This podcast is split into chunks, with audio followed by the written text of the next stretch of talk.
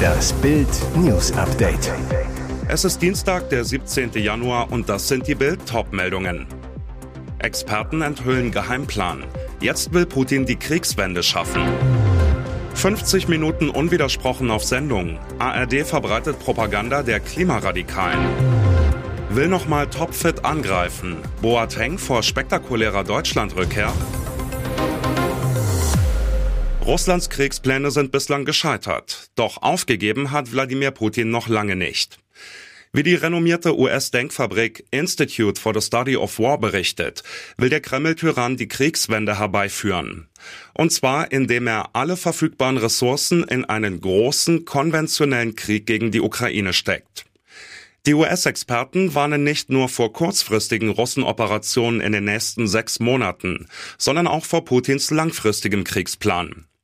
So intensiviere der Kreml seine Bemühungen, die russischen Streitkräfte zu vergrößern. Putin habe bereits die Bildung neuer Divisionen beauftragt. Verteidigungsminister Shoigu will die Truppenstärke von 1,35 Millionen auf 1,5 Millionen Mann erhöhen. Und das sind nur die offiziellen Angaben. Ukrainischen Geheimdiensten zufolge will Russland sogar zwei Millionen Männer unter Waffen haben. Möglich sei auch eine zweite Teilmobilmachung, bei der Putin mehrere hunderttausend Russen in die Armee zwingen könnte. Ist die ARD auf dem grünen Auge blind? Oder warum lässt der WDR 50 Minuten lang live die staatsverachtenden Anführer von Radikalen und Brandsatz- und Steinewerfern Propaganda aus Lützerath machen? Warum kommen bei Anne Will zur Sonntagstalkrunde gleich vier von der Grünen und Klimafront zu Wort, aber nur zwei Kritiker? Höhepunkt vom WDR, dem größten ARD-Sender. Der zeigte am Sonntag 50 Minuten Extremisten- und Aktivistenpropaganda, Gewalttätergejammere, Lügen und pauschale unbelegte Gewaltvorwürfe gegen die Polizei. Und das alles live und unkommentiert im öffentlich-rechtlichen Rundfunk. Unwidersprochen ätzte etwa eine angebliche Sanitäterin, Isa Hoffmann, über ungehemmte Polizeigewalt. Es gebe eine hohe zwei- bis dreistellige Zahl an Verletzten, darunter, unkonkret genug, viele Schwerverletzte, einige lebensgefährlich verletzte Personen, so Hoffmann. NRW-Innenminister Herbert Reul ist fassungslos. Das ist nicht akzeptabel. Diese Pressekonferenz grenzt an Propaganda radikaler Aktivisten. Und der WDR hat das fröhlich übertragen. Das wäre ein Transfer für die HSV-Geschichtsbücher. Fußballweltmeister Jérôme Boateng steht aktuell bei Frankreich Club Olympique Lyon unter Vertrag. Sein Arbeitspapier läuft im Sommer jedoch aus. Was passiert danach mit dem zweifachen Champions League-Sieger? In einem Sky-Interview traf der Ex-Bayern-Star nun Aussagen, die aufhorchen lassen. Boateng schlug eine Brücke zu seinem Ex-Verein HSV. Im Interview mit Sky sagte Boateng, ich habe mitbekommen, dass sich viele Fans meine Rückkehr zum HSV wünschen. Das freut mich sehr und ich kann nur sagen, dass ich nichts ausschließe. Und weiter? Ich denke noch lange nicht an ein Karriereende, will im Sommer nochmal topfit angreifen und habe nur schöne Erinnerungen an den Hamburger SV. Ob eine HSV-Rückkehr jetzt tatsächlich zustande kommt, ist eher fraglich.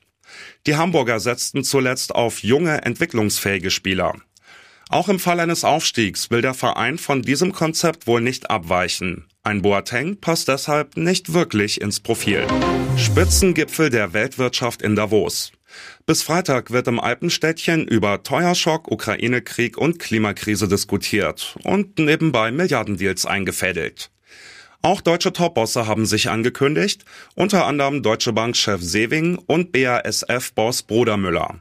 Daneben Spitzenpolitiker wie Kanzler Scholz, Finanzminister Lindner und Wirtschaftsminister Habeck. Und selbst das älteste Gewerbe der Welt ist beim Schweizer Weltwirtschaftsgipfel vertreten und kennt keine Krise. Chefs buchen für sich und ihre Angestellten Escorts in der Hotelsuite, verriet die Geschäftsführerin eines Escortdienstes in der Zeitung 20 Minuten. Ihr Service werde während der fünf Gipfeltage stark nachgefragt. Elf Reservierungen und 25 Anfragen seien bisher bei ihr eingegangen. Sie gehe davon aus, dass es im Wochenverlauf noch deutlich mehr werden. Einige buchen auch Escorts für sich und ihre Angestellten, um in der Hotelsuite Party zu machen, zitiert die Zeitung sie. Blutbad im US-Bundesstaat Kalifornien. In einem 3000 Einwohner Ort wurden in der Nacht zum Montag sechs Menschen erschossen, darunter eine 17-Jährige und ihr Baby. Die Polizei vermutet Bandenkriminalität hinter den Morden. Als die Beamten zum Tatort kamen, bot sich ihnen ein schreckliches Bild. Zwei Opfer lagen auf der Straße und ein drittes im Hauseingang. Drei weitere Opfer wurden im Haus gefunden. Die junge Mutter habe anscheinend noch versucht, mit ihrem sechs Monate alten Baby wegzulaufen. Ihr lebloser Körper wurde später in einem Graben gefunden. Das tote Kind hielt sie in ihren Armen umschlungen. Beide wurden den Ermittlern zufolge mit Kopfschüssen hingerichtet, ebenso wie eine ältere Frau im Haus, die offenbar schlafend in ihrem Bett umgebracht worden sei. Schusswaffengewalt ist ein großes Problem in den USA. Nach Angaben der Website Gun Violence Archive wurden allein im vergangenen Jahr mehr als 44.000 Menschen durch Schusswaffen getötet, mehr als die Hälfte davon Suizide. Und jetzt weitere wichtige Meldungen des Tages vom Bild Newsdesk. Während die Promis im Dschungelcamp aufeinander losgehen, hat es nun auch bei den Begleitern gekracht, die während der Dreharbeiten im luxuriösen Fünf-Sterne-Hotel Palazzo Versace an der Goldküste wohnen. Was war passiert?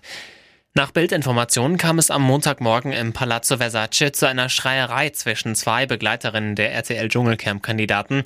Die Rede ist von Yvonne König, die Ehefrau von Neue Deutsche Welle-Musiker Markus Mörl und Yvonne Wölke, die beste Freundin von Reality-TV-Star Jamila Rowe.